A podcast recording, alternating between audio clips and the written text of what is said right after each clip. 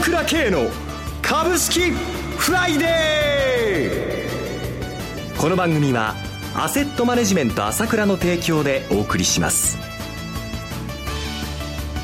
皆さんおはようございます。アシスタントの浜田節子です。朝倉慶の株式フライデー。パーソナリティは、アセットマネジメント朝倉代表取締役で、経済アナリストの朝倉慶さんです。朝倉さん、おはようございます。おはようございます。よろしくお願いいたします。ますそして、毎月第3金曜日は、個別銘柄スペシャルのゲストといたしまして、経済評論家の山本伸さんをお迎えしてお送りいたします。山本さん、おはようございます。おはようございます。よろしくお願いいたします。どうぞ。さて、世界の投資家の皆さんが注目するアメリカ大統領選挙、えー、の就任式まで目前になりましたが、そうですね。いよいよ今晩ですよね。えー、本当に人気がない大統領ってんで、まあ話題になってますけれども、はい。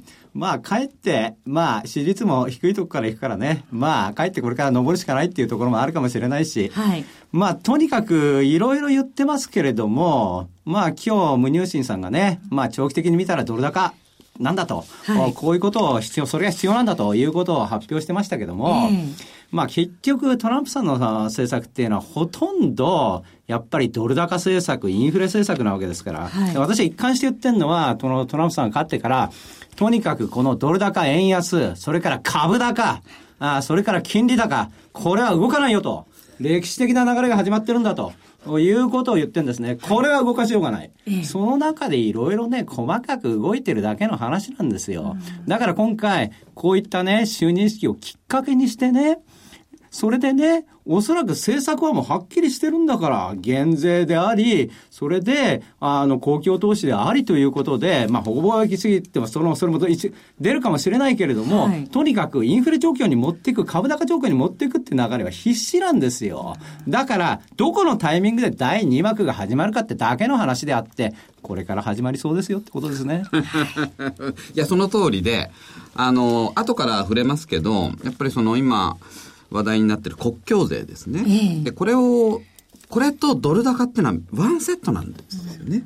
だからその、まあ、国境税を、これが正式に法律になれば、アメリカがもう世界の工場に返り咲くという、そういうシナリオがあるわけですよ。はい、そうすると、その、盛んにトランプさんが言ってる高い雇用がものすごい生まれて、えー、まあドル高になってもね、うん、そのまあ、自動車の値段が多少上がっても、ドルの購買力上がりますから、買えますよと。そんなに国民の不満高まりませんよということなんですよね。はいそれでは CM の後トランプラリー第2幕についてお話を伺っていきたいと思います。それでは CM です。今、朝倉慶が熱い。その鋭い分析力で注目を集める経済予測のプロ、朝倉慶が代表を務めるアセットマネジメント朝倉では、日々の株式情報を無料でリアルタイム配信中。アベノミクスで上昇した株式相場。投資家はここからどう対処すべきか。迷ったら朝倉慶。キーワード朝倉慶で検索を。アセットマネジメント朝倉は、証券取引、金銭有価証券の予託貸付行為は行っておりません。また、情報提供する金融商品のお取引では、相場変動などにより損失を生じる恐れがあります。取引説明書、契約締結前交付書面などを十分にお読みいただき、ご理解の上お取引ください。金融商品仲介業者登録、関東財務局長、金中第605号。さて、それではトランプラリー第2幕、山本さんはどうご覧になっていらっしゃいますか？あのー、まあ、その第1幕は、大統領選終了後から、はい、まあ直近まで。ところがやっぱりあのー、今週、例のトランプさんのドル高牽制発言って出ましたよね。はい、あれで日経平均が、えー、まあ3営業日で、えー、640円ぐらい下がったんですよ。週明け月曜日からですよね。うん、で、これちょっと面白いからくりがあってね。じゃそこはちょっと、あの、朝倉さんに伺いましょうか。ね実はこのインタビューって13日に行われてるんですよね、アメリカの時間で。先週末そう。はい、で、こっからもうすでに日本株はどんどんどんどん下がり始めて、うん、円相場がどんどん円高になったわけだ。はい、13日何話したかっていうと、ええ、トランプさんはドル高牽制発言したわけでしょ？要は日本中今までずっと悲観してたことは、いつトランプさんがドル高発言するだろうか。そしたら為替も急激に円高になっちゃうし、株も下がっちゃう。どうしたらいいだろうって。日本中がそんなことばっかり言ってたから、ところが13日インタビューでその発言が出たわけだ。はい。えー、で、どういうふうに報道されたかっていうと、ええ、為替発言を除いて、一つの中国とかそういうのは全部日本時間の15日に報道されてるんですよ。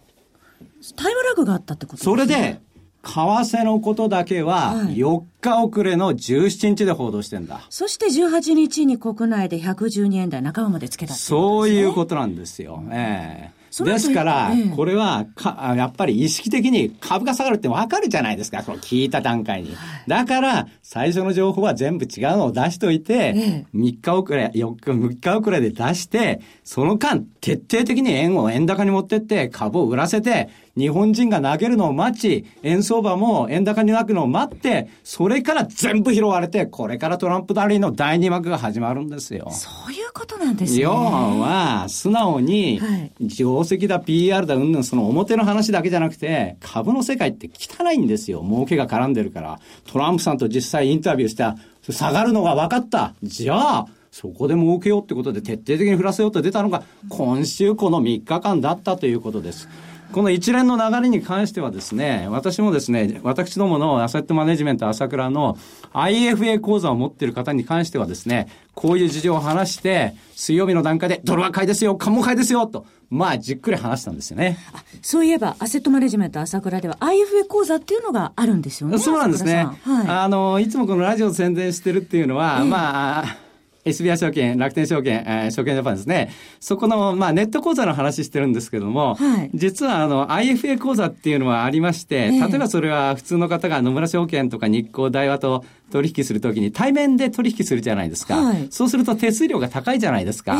それと同じことをですね、あの、SBI 証券、楽天証券、証券ジャパンに口座を持ってる方で、希望者で、私どもそれを受けていて、ですから情報量とか一体一切いただかない、普通の証券会社と同じですね。手数料は高いんだけども、はい、アドバイスをしますよというあのビジネスをやってるわけですよね。朝倉さんのアドバイス直接リアルタイムに知ることができるっていうね、もちろんです。ですからうちのスタッフが、えー、まあ長谷川とか芥川とかいますけども、はい、彼らが、まあ朝倉こう言ってますよって、例えば今言ったように、今回のことなんか騙しですよっていうようなことを、このリアルタイムでお伝えするということをやっているわけですよね。はい。えー、この IFA 講座にご興味ある方、アセットママネジメント朝倉代表の、えー、03-6206-3940、03-6206-3940までお問い合わせください。ということは、朝倉さんと山本さんのお話を伺っていると、では、為替はもう、ここで一旦また、あの、為替が、為替が円高にならなかったら、自然に日本株上がる流れなんだから、はい。えー、いよいよ綺麗に始まってくると思いますよ。うん、ね、まあ、やっぱり基本、強いドル政策、あの、やっぱ国境税と、ド強いドルっていうのはさセットだってさっきお話ししましたけど、はい、そうなるとね、やっぱりそのアメリカが世界の工場に返り咲くっていうことは、設備投資関連ですね。ファナックとかそういうとこは。はい、まあこれ後半から言いますけど、えー、そういうとこは特需でしょうね。ファナックは昨年来高値ね、昨日もつけてましたから。キーエンスとかね、キーエンスなんて工場に欠かせない FA のセンサーやってますから。えー、そうですね、はい。それでは CM の後、注目銘柄について山本さんに詳しくお話しいただきます。株式投資に答えがある。株高だからといって必ず設けられる保証はない。だからこそプロの情報が欲しい。そんな時に朝倉慶。経済予測のプロ朝倉慶の情報はアセットマネジメント朝倉のウェブサイトで日々無料でリアルタイム配信中。迷ったら朝倉慶。キーワード朝倉慶で検索を。アセットマネジメント朝倉は、証券取引、金銭有価証券の予託貸付行為は行っておりません。また、情報提供する金融商品のお取引では、相場変動などにより損失を生じる恐れがあります。取引説明書、契約締結前交付書面などを十分にお読みいただき、ご理解の上お取引ください。金融商品仲介業者登録、関東財務局長、金中第605号。それではここからは山本さんに注目銘柄お話しいただきます。あのー、まあ、その国境税とドル高セットっていう話をしたんですけど、はい、その、僕ね、国境税が報道されたのは、10日からなんですよ。これ山本さんが日本でほぼ最初に報道したからね、このことは。そうなんですね。えー、実はね、12日に日経がその国境税を初めて報道したんですけど、僕はその10日に日経 CNBC に生出演して、はいその国境税のことを今日取り上げるから、取り上げたわけ。で、そうしたらその番組プロデューサーが国境税なんて知らないと初耳だと。で、これは偉いこっちゃと。だから僕は番組やってる最中にもう日経の社内がちょっと騒動になってきて、それでかなり広まった。ですよね。そうなんですね。その国境税についてなんですが、山本さん。はいはい。あのー、まあ、国境税って、トランプさんはツイッターなんかで結構ボーダータックスって言ってたわけです。はい。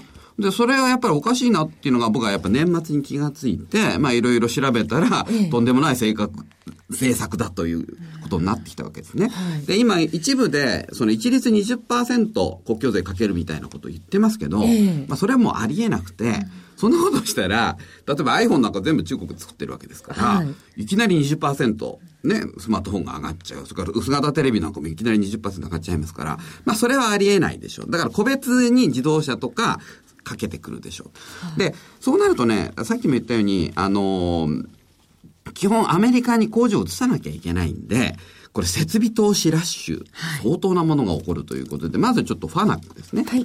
えー、ファナックコード番号6954東証一部上場、昨日の終値755円高、21,345円、昨年来高値更新です。はい。DMG 森世紀。はい。DMG 森世紀東証一部上場、コード番号6141、昨日の終値は41円高、1456円でした。あのー、この森世紀っていうのは、はい、自分よりも売上が大きい DMG っていうドイツの工作機械大手を買収して、はい。まあ事実上世界一のメーカーになってるんですけど、えー、ドイツのベンツとかね、ダイムラーとか BMW とかフォルクスワーゲンなんかアメリカにほとんど工場ないですから、えー、あっちも作んなきゃいけない。で、日系も作んなきゃいけない。